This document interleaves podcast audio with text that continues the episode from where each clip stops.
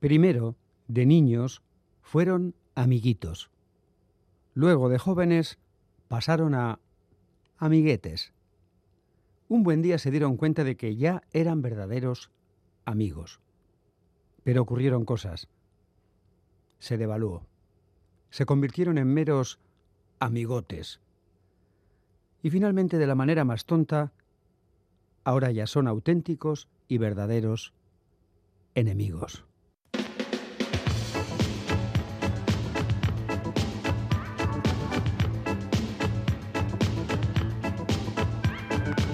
Pompas de papel.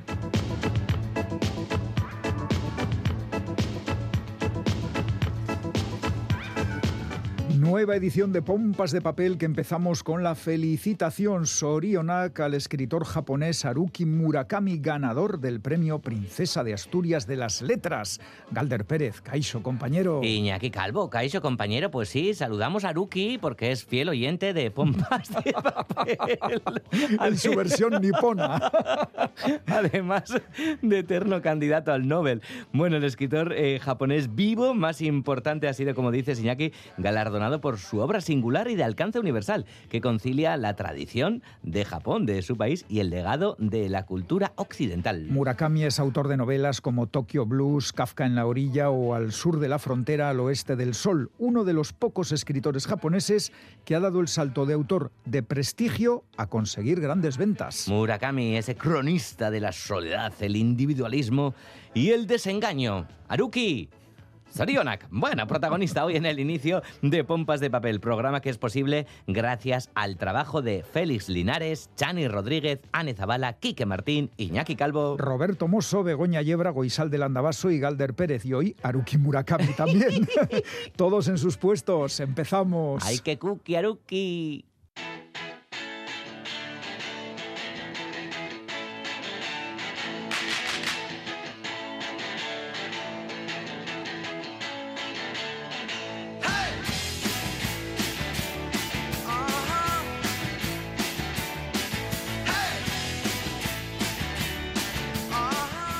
¿Qué sería Pompas de Papel sin la selección semanal de libros que hace nuestra compañera Chani Rodríguez? Chani, ¿qué tal?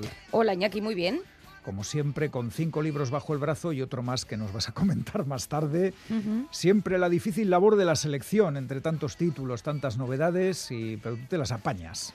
Sí. Qué remedio, ¿no? Es cierto que es complicado porque se publica mucho, hay quien habla incluso de sobrepublicación. Entonces, extraer cinco novedades solo, pues bueno, eh, al final hay que tener algunos criterios o- y lanzarse un poco. Pues allá vamos con el criterio de Chani para elegir libros. Eh, empezamos la lista de cinco, de cinco títulos, con uno, no sé, infantil. Acláranos.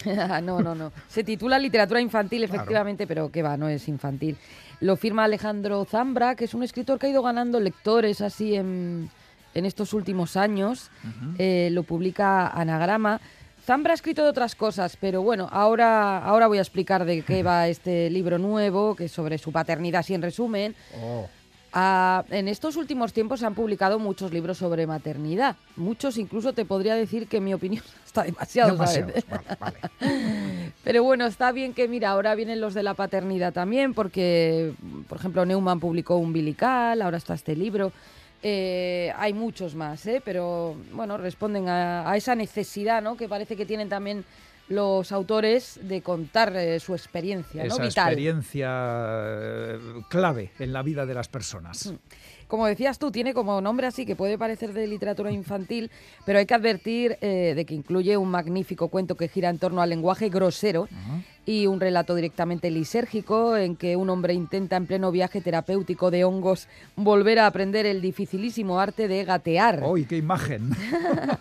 En caso de que algún niño llegara accidentalmente a estas páginas, pues tendría que leerlas en compañía de un adulto, ¿eh? Sí, sí, sí. A pesar de que aquí son precisamente los niños quienes, de alguna manera, protegen a los adultos del desánimo, del egocentrismo y de la dictadura del tiempo cronológico. ¡Uy, qué bonito! ¡Qué bien suena! Ser padre, mira qué frase, ser padre consiste en dejarse ganar hasta el día en que la derrota sea verdadera, dice este autor. ¡Wow! Ahora estoy poniéndome en el papel de padre y, uf, en fin, no voy a pensar demasiado Bueno, en ello. bueno, sí, es una frase un poco pesimista, pero también yo creo que realista. Es de esa situación en la que te gusta dejarte ganar. Ujú. ¿eh? En otras circunstancias igual no, pero siendo Aita, sí.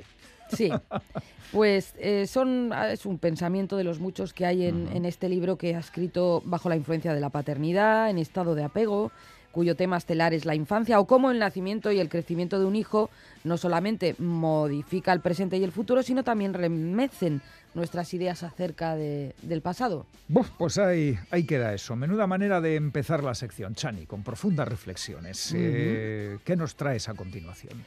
Pues un libro también muy serio por el tema que trata, Salir de la noche de Mario Calabresi, lo ha traducido Carlos Jumpert y publica libros del asteroide. La historia que cuenta es muy concreta. La mañana del 17 de mayo de 1972, el arma que apunta por la espalda al comisario Luigi Calabresi cambiará la historia de Italia, que se va a adentrar en uno de sus periodos más oscuros, los años de plomo. Terribles años. Los dos disparos de esa pistola alterarán el curso de los acontecimientos políticos y transformarán radicalmente la vida de una mujer y sus tres hijos pequeños. En una obra sincera y conmovedora que ha vendido muchísimo en Italia, el periodista Mario Calabresi, hijo de Luigi Calabresi, investiga el caso de su padre asesinado tras ser acusado falsamente de defenestrar desde su despacho la comisaría de Milán al anarquista Giuseppe Pinelli. El autor explora con lucidez aquellos años marcados por la violencia y relata el brutal acoso al que fue sometido su padre mientras rememora las consecuencias del asesinato en su vida y en la de su familia. Su historia se va a entrelazar así con la de muchas otras víctimas que tuvieron que afrontar en la intimidad una catástrofe que realmente concernía a todo el país. Un libro imprescindible para entender las profundas cicatrices que el terrorismo deja en la sociedad. Y que aquí seguro que leeremos eh, notando algunas similitudes. eh, Así es. Porque en efecto el terrorismo golpea y deja las mismas eh, heridas en todas las zonas donde actúa o donde se deja sentir. Bueno, eh, vamos a respirar un poquito. Lo que viene, esperemos que nos, eh, nos al- a- aligere un poco la mochila. ¿O no? sí, ¿Qué? yo, yo creo que sí. Sí, ¿no? Mira, es- vamos a hablar de ¿Qué- cinematógrafo. ¿Qué, qué- qué título más sugerente? Sí, Cinematógrafo. Sí, sí, la portada también es muy bonita. Lo ha publicado Nocturna, lo firma Andrés Carranque de Ríos. ¿Quién es este hombre, este escritor? Bueno, nació en Madrid en el año 1902 Ah. y mm, él, él trabajó de todo. Fue vendedor ambulante, marino, actor, manager de boxeo. La verdad es que su vida ya es bastante Pues una novela. novelesca. Sí. Luego coincidió con, participó en películas como Al Hollywood madrileño, Zalacaín el aventurero, ahí conoció a Baroja y publicó algunas novelas, pero justo en 1936, o sea, muy jovencito, con 33 años, si no he estado, si no he ajustado yo mal las cuentas, eh, murió, murió en, en Madrid.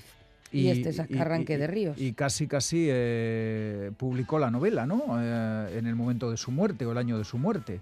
Pues sí, prácticamente, prácticamente. Eh, sí, porque la publicó en el 36, o sea que sí. Sí, sí. Bueno, pues con una Bueno, marcada... vamos a descubrir Sí. todo un personaje con una Todo un vida de novela sí. que escribe una novela. Sí, sí. A ver, a ver.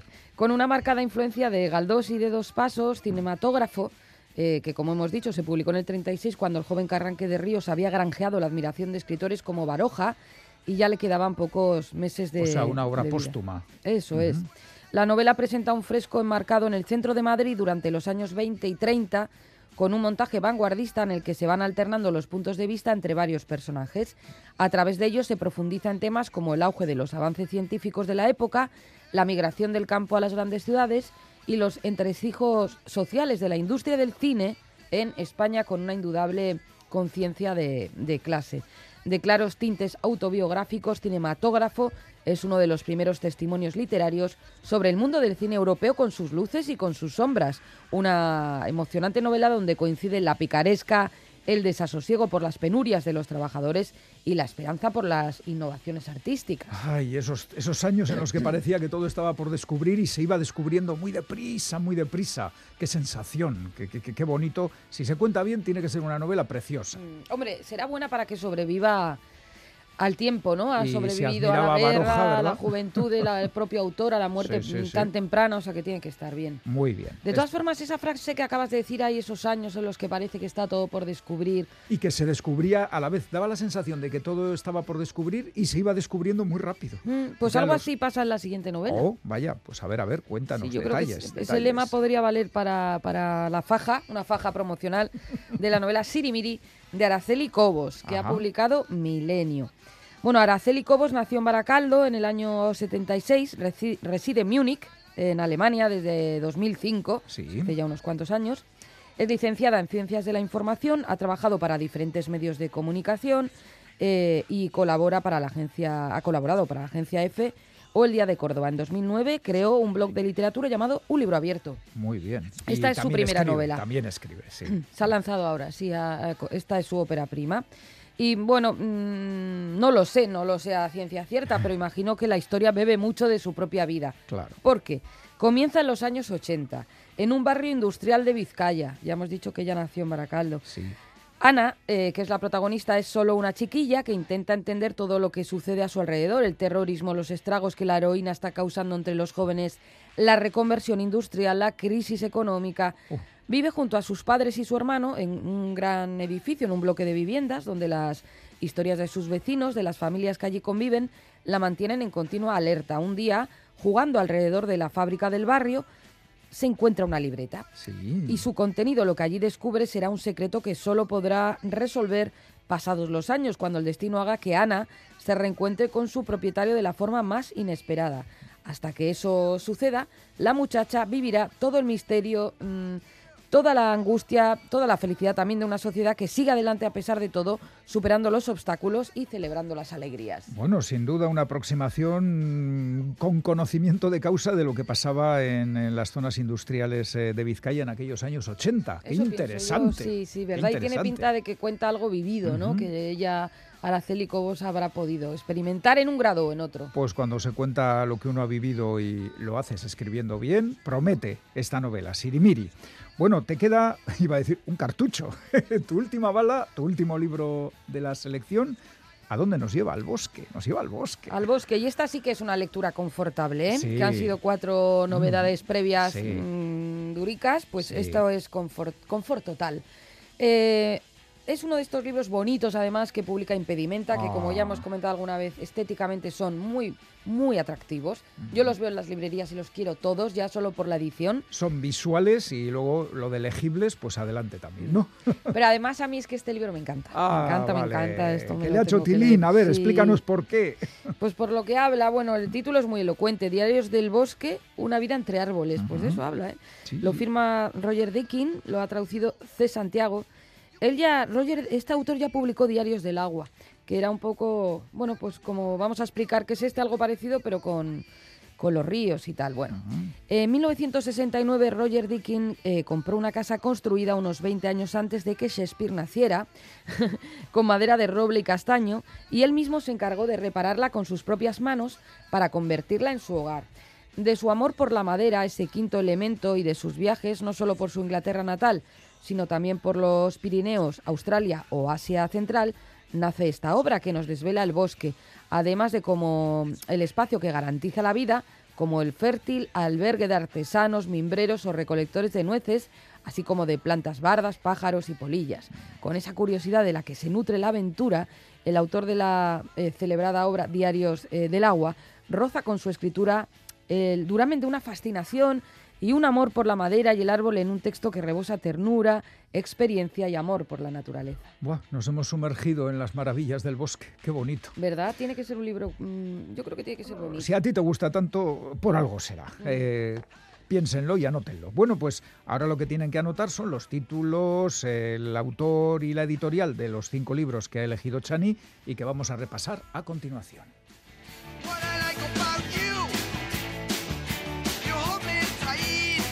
Literatura infantil de Alejandro Zambra publica Anagrama. Escritura bajo el influjo de la paternidad, poderoso influjo.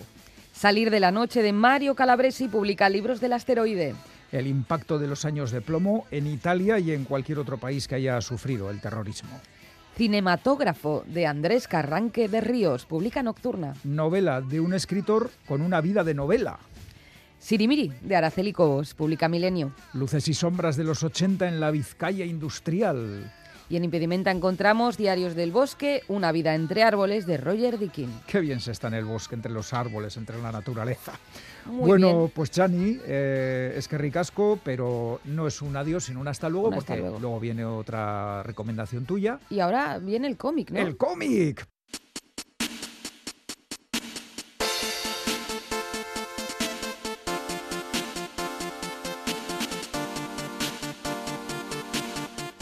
El cómic que hoy nos ocupa es muy especial, un proyecto que lleva la firma de cuatro de los mejores creadores que hay en Estados Unidos.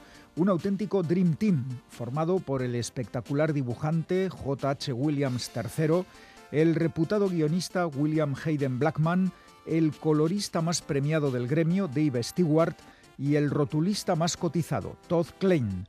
El resultado de esta suma de talentos se llama Ecolands, una deslumbrante serie de ciencia ficción y fantasía que además de una estupenda lectura es un auténtico espectáculo visual. Ecolands nos lleva a un futuro imaginario y cuenta la historia de una intrépida ladrona llamada Hop Redhood que oculta un gran poder, viste capucha roja como caperucita y un buen día le roba una gema al mago Teros Demont, que gobierna de forma despótica la ciudad de San Francisco, convertida para la ocasión en un lugar oscuro y caótico. Sin saberlo, Hop Redhood ha robado algo más que una simple joya y el mago tirano ordena a su hija Iris que la recupere a toda costa. Iris es un ser implacable, un auténtico némesis e inicia una feroz persecución para dar caza a la ladrona y a sus secuaces, una banda compuesta por el gigantesco Cor, experto en el manejo del hacha, la vampira Rosa, la elfa cyborg Dena, una especie de personaje de TVO de los años 30 llamado Castrum y un astuto individuo que responde al apelativo de conejo.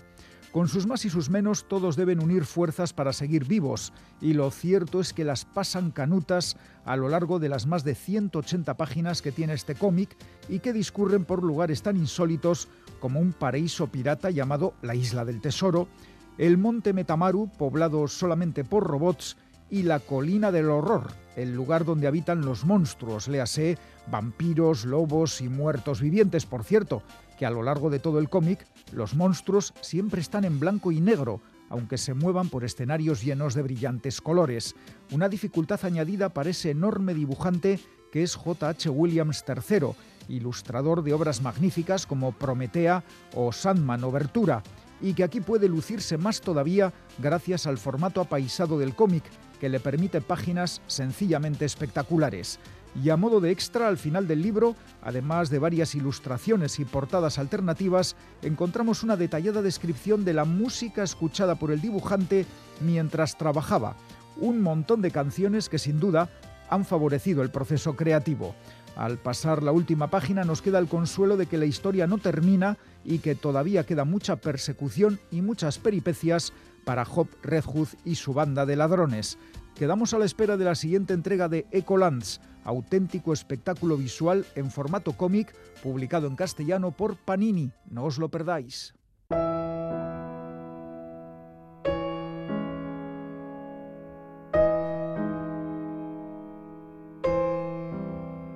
Aintzina, gazte ginelarik, gauak maite genituen. Festa luze zaratatsuak, lagun elezuen konpainia, edalontzi beteak. Iragandira urteak eta orain, erdi utxik dugu jadanik bizitzaren basoa. Horregatik agian, nahiago ditugu bakardadea, isiltasuna, liburu zarrak, egun sentia. Hauxe da Luigi Anselmik idatzi eta Pamiela argitaletxeak argitaratu duen larrazkeneko argilunetan.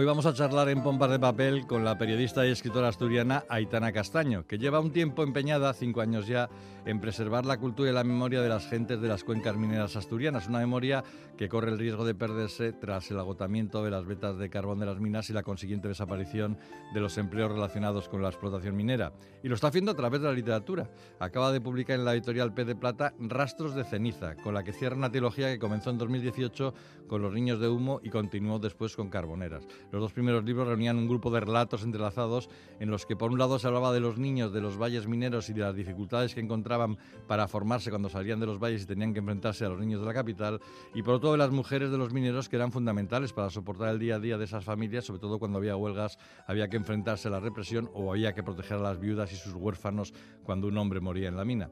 Eran historias desgarradoras y hermosas de solidaridad y resiliencia. Y ahora en esta tercera entrega, Rastros de ceniza, Castaño cambia de registro y de literario y apuesta por una novela enmarcada en el género negro para contarnos una historia de hoy en la que la corrupción ha calado en las instituciones democráticas una vez que la industria minera ha desaparecido y los fondos europeos no dejan de llegar para dar soluciones a los trabajadores de las distintas comarcas. Los tres libros, por cierto, están ilustrados por el magnífico comiquero Alfonso Zapico. Es un placer dar la bienvenida otra vez en Radio Euskadi a Aitana Castaño. Hola Aitana, ¿qué tal andamos? ¿Qué tal? Muy bien, muy bien, aquí estamos. Eh, mira, voy a decir una cosa en defensa de los cuenques mineros asturianos. Nosotros carbón tenemos, las vetas siguen ahí, ¿eh? Sí, Otra sí. cosa es que después ya sabes tú que la, la, la abuela Europa y, y tal, pues quiera cerrar, pero las vetas siguen ahí, ahí Ya. siguen. Vale, pues echa la puntualización. Muy bien. Oye, eh, primera pregunta obligada. ¿Este libro que completa una trilogía cierra estas historias de las cuencas mineras asturianas o habrá más? A ver, yo pienso que siempre en, en, la- en lo que vaya a escribir en el futuro, si ya que les muses siguen dándome eh, inspiración, Mm. siempre va a estar presente les cuenques mineres. Lo que pasa que sí es cierto que gustaría me indagar en otros en otros en otros aspectos de, Sí. de bueno, de, yo que sé, de mi pasado personal, familiar, del pasado también de Asturias que también es muy parecido a al de al de Euskadi y no solo por por la parte industrial que nos toca sino eh, hay una hay un tema que a mí me encanta me encanta ahora entrar en él que es el mundo de la emigración Ajá. de la emigración asturiana a, a países de Latinoamérica a- a mediados de los- del siglo pasado o a principios, a Europa en los años 60, 70. Eh, todos, yo, yo no sé en Euskadi, que sé que sí, pero en, en Asturias, mm, quien más o quien menos, todo el mundo tiene un, un tío en Bélgica o en Alemania o en Mm. México o y, y esa esa contraposición de vides de vides que, que van y vienen que no son ni de aquí ni de allí también me llamaron mucho la atención y bueno por ahí ando pero yo creo que, que, que la mina va a estar siempre dentro de mí porque eh, bueno pues es que la ceniza se queda dentro de los pulmones no hay Sí, ni sí. modo la silicosis está ahí siempre ya sabes Eso es bueno saberlo, que vas a seguir Claro, por lo menos por esa vía y no la abandonas. Oye, lo que está claro eh, es que este libro cambia de registro y que has preferido introducirte en el género negro para contar una historia que acontece casi en nuestros días. ¿Por qué este cambio de registro?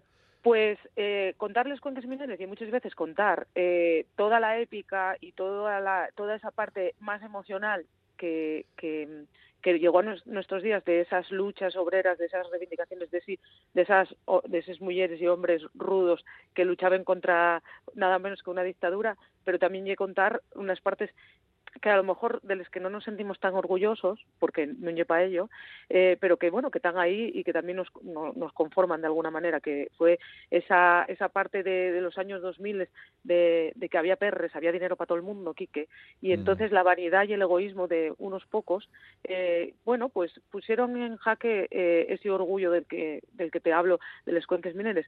Entonces, eh, escribir Rastros de ceniza fue también eh, una manera de exorcizar estos miedos, ¿sabes? De decir, no, no, a nosotros no nos explica esta gente, porque nosotros también consideramos que esta gente es mala. El Rastros de ceniza, así en, a grosso modo, y para que no me mate el editor Jorge Salvador, porque Jorge Quique tiene, una, tiene en su cabeza una, una duda, que ye, si voy a acabar primero haciendo un spoiler, spoiler que decimos los modernos, Sí. o con alguna denuncia por, por difamación. De- ya, ya, de ya, algún sindicalista o político que se dé por aludir. O sea, intenta atarte en, corto, pero atarte en corto a ti me parece que va a ser muy Nada, difícil. nada, complicado. Sí, sí, sí.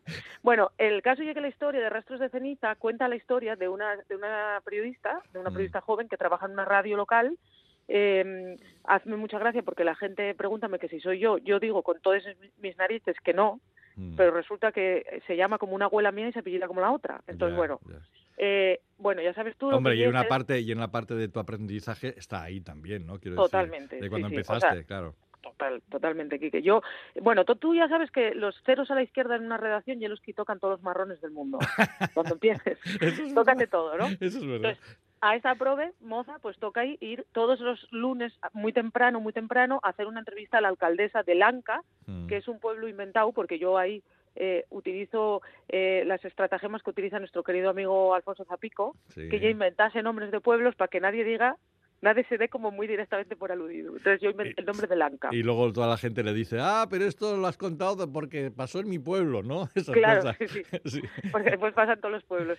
El pueblo de Alfonso y en Montecorvo, que también salen rastros de ceniza, pero Sí, Montecorvo y sí. un poco más pequeñín, entonces yo necesitaba un pueblo un poco más grande. Bueno, esta periodista llega al ayuntamiento y se encuentra que la alcaldesa de Lanca eh, es- a- acaba de aparecer ahorcada en las escaleras del ayuntamiento. Mm. Eso saca a la luz dos tramas. Una trama actual, o sea, de los años 2000, en la que a- a- surge una, una trama mafiosa de, de prevaricación, como dice un amigo mío, de prevaricación y alevosía, Mm. eh, y eso en los años 2000 y, a- y en paralelo sale una trama eh, que tiene que ver con las torturas en el franquismo en- a mediados de los años 70.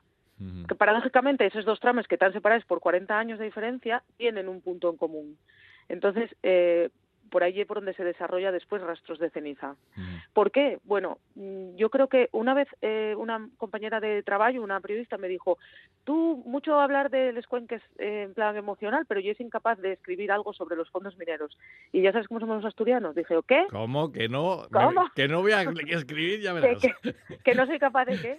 Y entonces me puse a ello. Pero tengo que decir que fue lo que más me costó. Fue el libro que más me costó. Hombre, es, es que vamos a ver, te voy a decir una cosa. Eh, aquí en esta novela hay un héroe asturiano, un líder, un líder, eh, un líder sindical minero que, que traiciona todo lo que representa y que yo supongo que lo has cogido de la realidad, ¿no? Porque hay un caso Sí, muy- no, a ver, muy, sí, muy sí. paradigmático. Aquí, Claro. aquí es el personaje se llama González Vega, pero se podría haber llamado de otra manera, claro. Se, se podía haber llamado Fernández Villa, lo que pasa que tampoco quería denuncias ya de mano, claro. Sí, Ya, sí, sí. ya, ya. No, claro, eh, aquí había un líder, un tótem sindical, que era José Ángel Fernández Villa, que era el, el- el máximo, el secretario general de- del Soma Fita UGT, que es la parte de, de UGT, que era de... Bueno, era, un sindicato así un poco raro, porque es ecléctico. Forma parte de UGT, pero a la vez es independiente. Bueno, eh, la, la historia es que este hombre tenía muchísimo poder, Quique. Yo siempre cuento lo mismo cuando aquí en Asturias es muy conocido, pero fuera de Asturias no lo es tanto. Y yo siempre cuento una anécdota para que os deis cuenta de la importancia que tuvo este hombre a nivel ya no solo minero, sino político en general. Mira, en el, no sé si te das cuenta de un congreso, del congreso de- del Partido Socialista, en el que se tenía que dividir, elegir entre José Luis Rodríguez Zapatero y José Bono. Claro, que, se, que, que, que ganó Zapatero por, por un puñado de votos. Ganó Zapatero exactamente por 23 votos, que eran exactamente los eh, delegados que llevaba el Soma, que cambió Ah. el voto a última hora. El- la delegación asturiana era mucho más grande, era como de 50 y pico, 60 y pico delegados, pero eh, en, la delegación asturiana 23 de ellos formaban parte del SOMA, o sea, o, o estaban directamente relacionados con el SOMA. Y José Ángel Fernández Villa mm, no votó, ellos, esos 23 con José Ángel Fernández Villa a la cabeza, no votaron hasta el último momento. La delegación asturiana eh, era, part- era partidaria de Bono, o sea, iba con Bono. Y, y Bono se daba por ganador. Yo no sé si te acuerdas de Sí, aquello. sí, Vamos, sí, que claro, fue claro, un poco. Justo antes de la votación prácticamente le daban todo en pa- palmaditas en la espalda a Bono. Exacto. Mm. Bueno, el- el- la historia es que José Ángel Fernández Villa cambió el voto y, y le dio los votos a Zapatero. Zapatero nunca faltó a la fiesta de Rodiezmo, que era Mm. la fiesta de, de los mineros a principios de septiembre de- del Soma. Nunca faltó en la vida, porque de alguna manera sabía que le debía a, a- a- al sindicato minero, pues eh, eh, ser presidente, o sea, ser secretario general del Partido Socialista primero y candidato a la presidencia después, que ganó las elecciones. Que Y fue tú te- presidente entonces tú te basas en este personaje real, en esta persona real, para Claro. crear el personaje de González Vega, que yo supongo que tiene que ser, eh, o sea, lo que, lo que simboliza, y lo que simboliza también en la novela, claro, algo muy doloroso para una parte muy importante de la sociedad asturiana, ¿no? Sí, sí, P- pero mira, me encanta que digas para una parte, porque yo cuando salió la noticia, yo estaba de vacaciones cuando me mandaron la portada del periódico El Mundo, Sí. y en la portada del periódico El Mundo mm, traía que José Ángel Fernández Villa se había acogido a la, a la amnistía fiscal del gobierno de del gobierno de, de, De- de Rajoy, Rajoy, sí, en sí. esos momentos, sí, justo, del gobierno de Rajoy. Entonces, eh, yo estaba de vacaciones, estaba fuera de España y todo, y entonces a mí cuando me llegó, no me molestó ese titular, me molestó el titular del día siguiente que decía que, que las cuencas mineras mm, como que se les había caído un mito, y eso es mentira. Las había una parte de las cuencas mineras Mm. que está totalmente supeditada al poder de este hombre. Ojo, no todo el mundo, o sea, yo estoy convencida, sé a ciencia cierta que no la gente no sabía de los tejemanejes que se traía este señor, porque este hombre eh, era la austeridad hecha persona, o sea, llevaba siempre el mismo coche, llevaba siempre la misma ropa, eh, una bufanda roja que tenía más años que el hilo negro, o sea, era O sea, la era imposible. apariencia de líder de izquierdas, líder rojo, líder minero, la mantenía. Vamos. Él la mantenía, pero la mantenía no solo estéticamente, sino de cara a, su- a algunos de sus círculos más cercanos, no a todos, porque después se demostró que algunos del círculo cercano también estaban metidos en el, en el, en, en este tipo de prevaricaciones. Pero tú, mira, hay una escena que se cuenta en Rastros de ceniza que esa escena es real.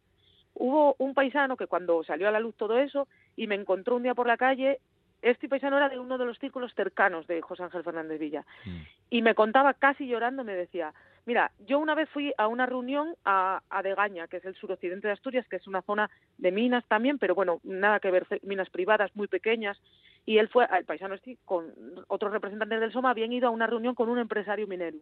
Y el empresario minero, después de la reunión, les había regalado un bolígrafo, un bolígrafo bañado en oro. Ellos llegaron a Langreo, fueron a la sede del SOMA, y, Villa los obligó a volver al día siguiente a devolver el bolígrafo Mm. porque decía que cogiendo ese bolígrafo les estaban como com- dejándose comprar. Y los paisanos al día siguiente volvieron a devolver los bolígrafos. Y este paisano decía a mí, es que yo cuando salió a la luz esto, lo único que me acordaba era de aquel bolígrafo.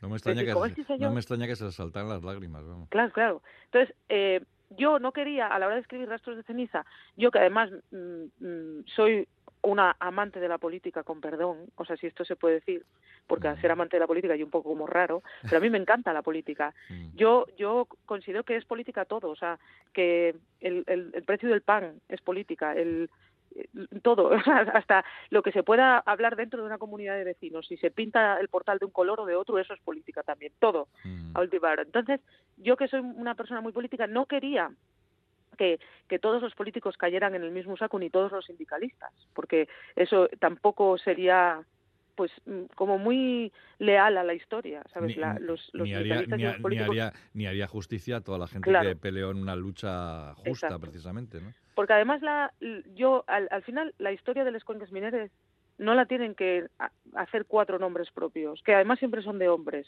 porque claro o sea no por Mm. nada porque eran los que estaban en el poder entonces eh, la, la historia de los cuencas mineres la hicieron como la, la del cinturón industrial de Bilbao como la de Bilbao en- Mm. entera como casi la de Euskadi la, la historia de los cuencas mineros asturianos la hicieron las miles de, de familias que vinieron de muchísimos sitios de España Claro, del, del Estado español claro. pues de muchísimos sitios vinieron aquí o fueron a Euskadi o fueron a Cataluña y se rompieron los cuernos todos los días. Todos los días del Señor, para poder dar una vida mejor a sus familias, es pero verdad. a la vez ayudando a levantar sectores industriales enteros. Antes has dicho una cosa que mm, no me gustaría que quedara ap- apartada, porque vienes a decir en la novela de alguna manera que los tiempos heroicos, y ponle todas las comillas que quieras, de la lucha contra el franquismo tienen agujeros negros. ¿Hay todavía bastante que investigar en este, en este aspecto? Sí, sí, claro. Sí, hay mucho que investigar porque porque porque la historia es que no no bueno, se hizo lo que pasó como con las fosas comunes, ¿no? Mm. que, que se intentó no hablar de ello como para que no hiciera daño, pero es que resulta que no hablar de ello también hizo daño a mucha gente. Claro. Cuando hablamos de memoria histórica, da la sensación en este país que, que estamos hablando de los años 40 o de los años o de la inmediata posguerra.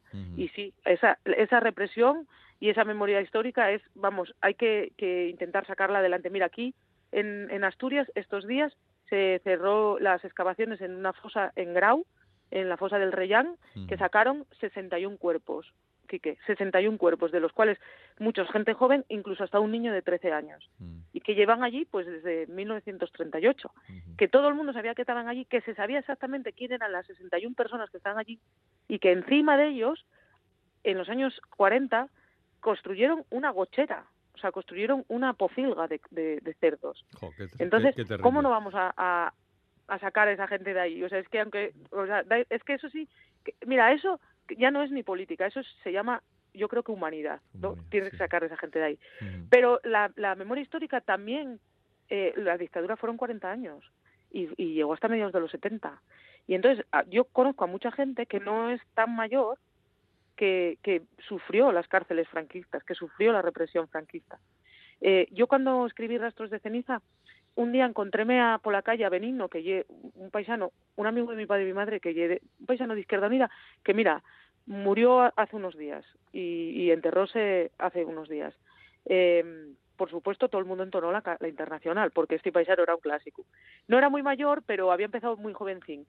Y cuando y le dije, y me dijo, ¿qué? ¿No vas a escribir nada más? Y dije, sí, estoy escribiendo un libro. Y, y mira, Benigno, hablo de esto, hablo de, de las cárceles franquistas. De, y me dijo, tienes que poner cuando el cabrón de Caro, Caro era un capitán de la Guardia Civil que había aquí en Langreo, Mm, se compró un bañador para no mancharse la ropa de sangre cuando nos pegaba.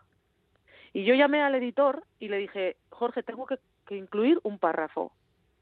Porque, porque yo sé que mi libro no es un documento histórico, es literatura. Pero me, me gusta que esas historias, que, que son tan duras y tan, y tan drásticas, y que vivió gente que yo conozco, queden en negro sobre blanco porque porque al final es hacerles un poco también de, de honrar a esas a esa gente no que lleven 40 50 años callándose de esas cosas Ya, ya. entonces la memoria para mí mira yo esto yo para que te rías yo eh, pertenezco a una familia eh, que siempre estuvo muy vinculada a la política concretamente al Partido Comunista Mm. hasta el punto de que yo tenía y esto es en serio Quique yo tenía una foto en casa que yo pensaba que era un bisabuelo mío y era Carlos Marx Ostras. porque, porque mi padre tenía barba también y yo aquel señor veía lo parecido a mi padre. Y después ya lo vi en más sitios y pensé yo, bueno, a ver, a lo mejor Pero nadie te dijo en la familia que era Carlos Marx. No, no, yo empecé a verlo en más sitios y, y y un día yo dime cuenta que estaba yo en un error y pregunté, dije, ¿este señor quién es? Oye, vamos a ir terminando. Eh, Dime. ya, ¿Ya tienes claro qué es lo que vas a escribir en, eh, ahora, en lo próximo? Bueno, estoy en ello, estamos trabajando en ello, que diría un, un expresidente. Eh, bueno, lo que te comentaba un poco al principio, me gustaría mucho indagar en esas Mm. en esas eh, historias familiares que hablan de gente que- aquí y allá, que hablan de gente separada por muchos kilómetros, pero pero que a la vez eh, bueno, sus devenires siguen estando muy muy juntos. Estoy en ello, estoy en ello, Quique. Bueno, antes de todo lo que venga, aquí está Rastros de ceniza de Aitana Castaño, publicado por Pez de Plata, como los anteriores, Los niños de humo y Carboneras. Eh, pues nada, gracias por tu tiempo, Aitana, y mucha suerte para el futuro. Bueno, pues es que ricasco, Quique, muchas gracias a todos y, y nada, ya nos vamos viendo por el camino. Y como se dice entre colegas, salud.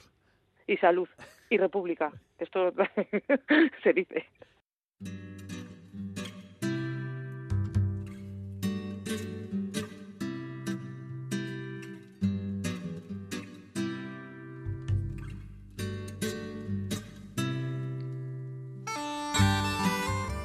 Otarrain sasoia, abustua hasia hasieran hasten da Floridako Kaio Wesson, garaiak garai direnetik.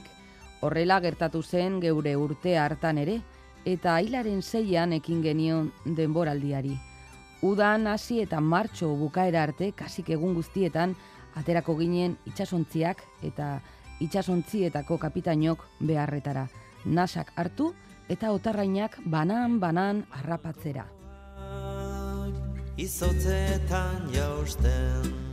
Así comienza Cayo Hueso, una novela escrita por Ollane Amantegui, publicada por El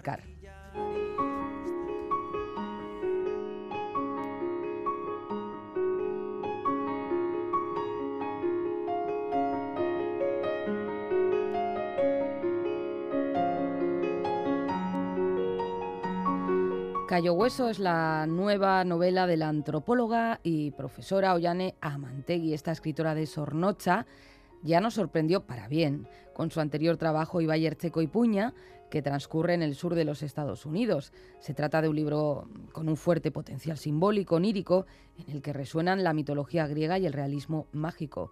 Desde luego era una novela que se apartaba de lo autorreferencial, que suele ser muy, muy, muy habitual cuando hablamos de una ópera prima. Y era una novela también que nos descubrió una voz narrativa muy original. Amantegui regresa ahora a las librerías con Cayo Hueso.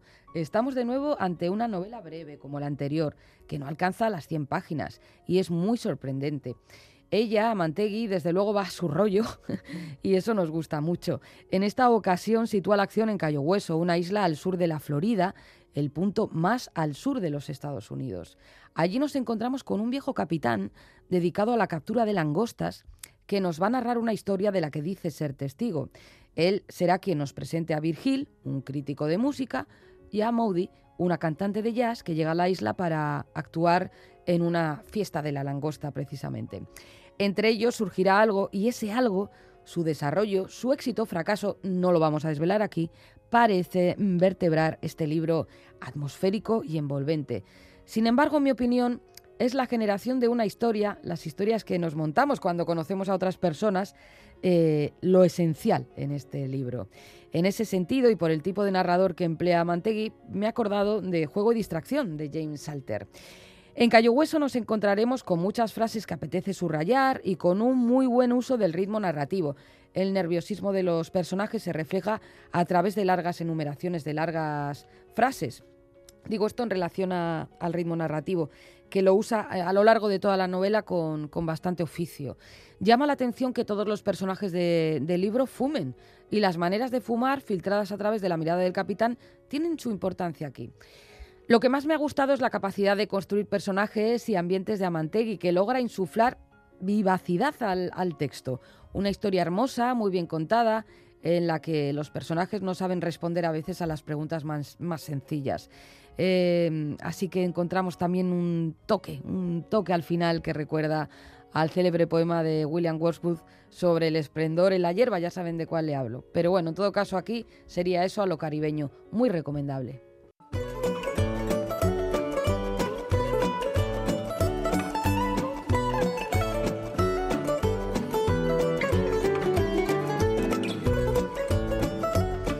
Tiempo para el concurso en pompas de papel. Las respuestas al enigma que nos planteó Bego Yebra los pasados 6 y 8 de mayo son estas. Enigma difícil. Título del libro Metáforas sospechosas. Autor Daniel Casani.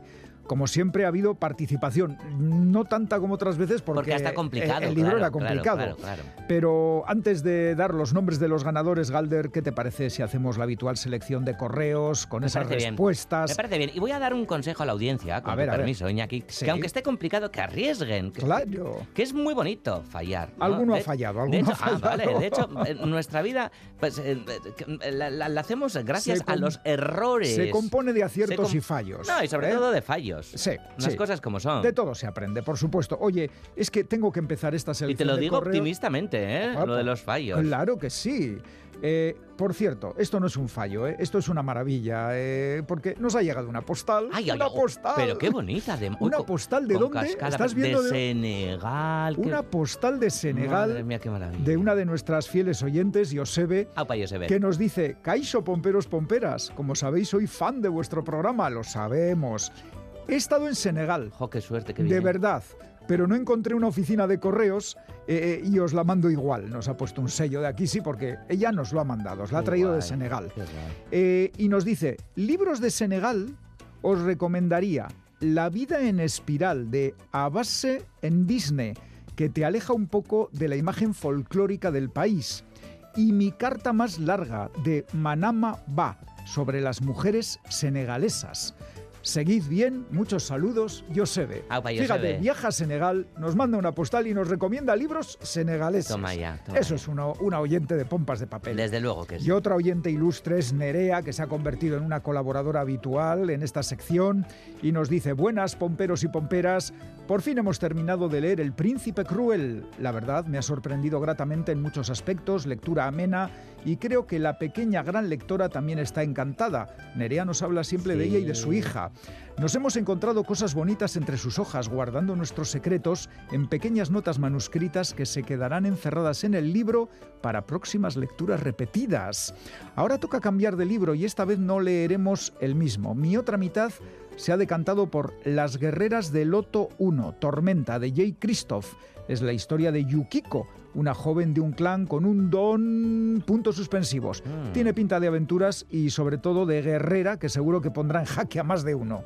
Y nos dice Nerea, yo he vuelto con Miquel Santiago. La última noche en Tremor Beach. Si es como los anteriores, seguro que termino encantada.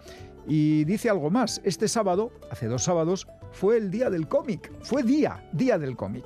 Y día del cómic gratis, además. Sí, es cierto. Y como fuimos a nuestra tienda cómic favorita, Joker, y como enfrente queda nuestra librería favorita, Librería Cámara, Cámara, claro. aprovechamos dos por uno. Es una suerte tener comercios a pie de calle que dan vida a nuestros sueños y nos dejan volar con sus libros. Hombre, luego haces el triángulo con la vinoteca y es Aunque no compramos perfecto. cómic, nos llevamos, bueno, cómic dice, aunque no compramos cómic, sí, nos llevamos un par de mangas. Detective Conan, Guardianes de la Noche Dragones y Mazmorras. Sí, dragones, no dragones. Qué bueno.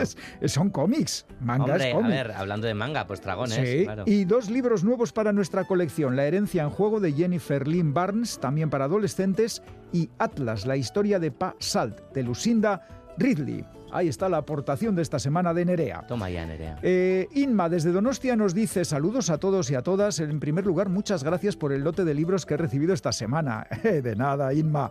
Eh, os propongo a Daniel Casani su obra Metáforas sospechosas, tres charlas sobre escritura donde podemos descubrir varias personalidades del autor. Oh, vale. Libro recomendado. Y una última, Lourdes, otra oyente fiel. Caixo, la respuesta al enigma de Bego es Metáforas sospechosas de Daniel Casani.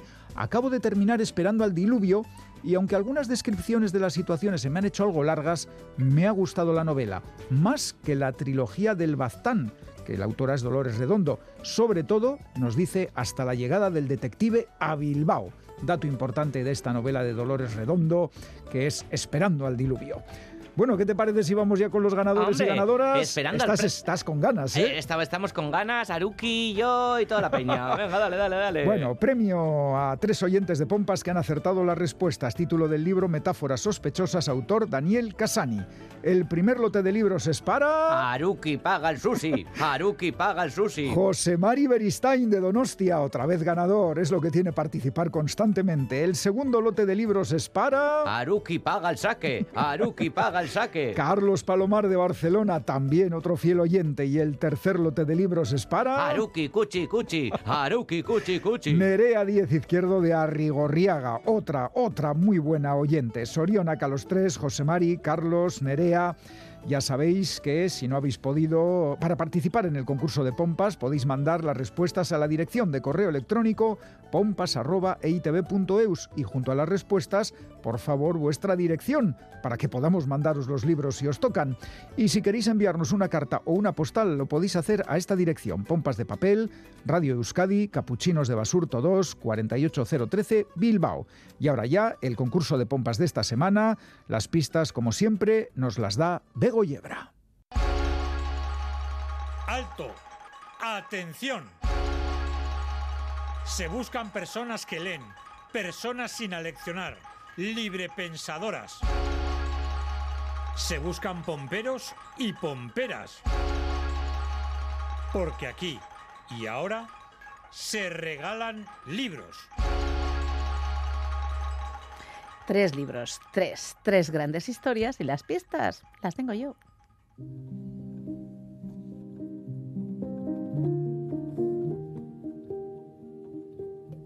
Fue una mujer al frente de la gran editorial francesa. A ver, no la presidencia, pero sí esa dirección que decide el qué, el cómo y el cuándo. No doy más pistas, nos hacen falta.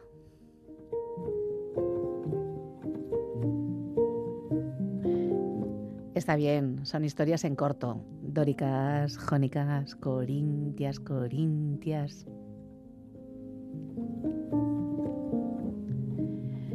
Porque tienen que ser tres las pistas, os puedo decir que nació en el lugar donde Lawrence Darrell situó Justine y vive a caballo entre dos capitales de la moda mundial. Capitán Viñeta, esto se ha convertido en un chollo para conseguir literatura gratis. Tenemos que empezar a ponerlo más complicado.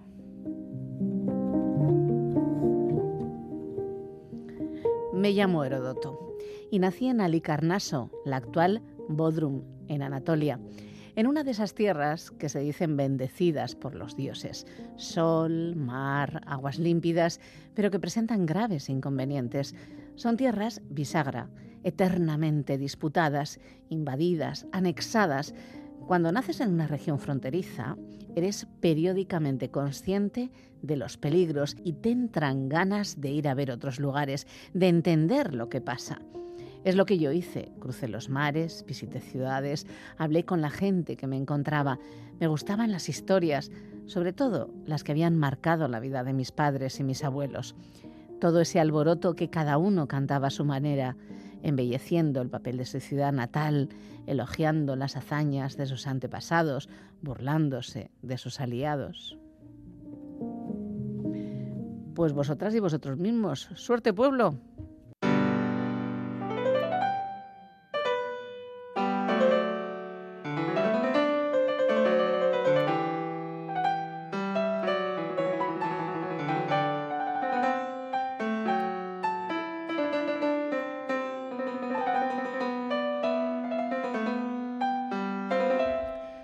Terminamos esta edición de Pompas de Papel con música de Bach, una pieza de sus variaciones Goldberg, interpretada por el pianista canadiense Glenn Gould, que es uno de los músicos favoritos del escritor japonés Premio Princesa de Asturias de las Letras, Haruki Murakami. Y es que a Haruki, que paga el sushi, pues eh, le apasiona la música, la moderna, el jazz y también, como no, la clásica. En sus libros, pues casi siempre hay referencias y uno de ellos, por cierto, se titula Música, solo música y recoge conversaciones de Haruki con su amigo Seiji Ozawa, antiguo director de la Sinfónica de Boston.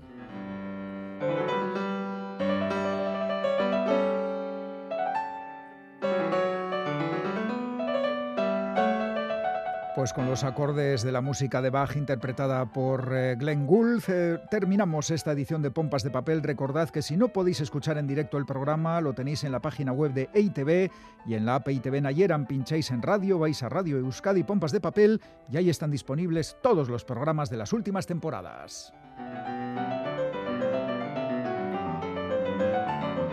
Arigato más a toda la audiencia. El saludo de todo el equipo pompero formado por Quique Martín, Félix Linares, Ani Zabala, Chani Rodríguez, Iñaki Calvo. Goizal del Andabaso, Roberto Mosso, Begoña Yebre y Galder Pérez. Nos vamos, es que ricasco de Noi, Agur. O sea, ¿nos vamos a Tokio o voy traduciendo el programa japonés? Vete traduciendo.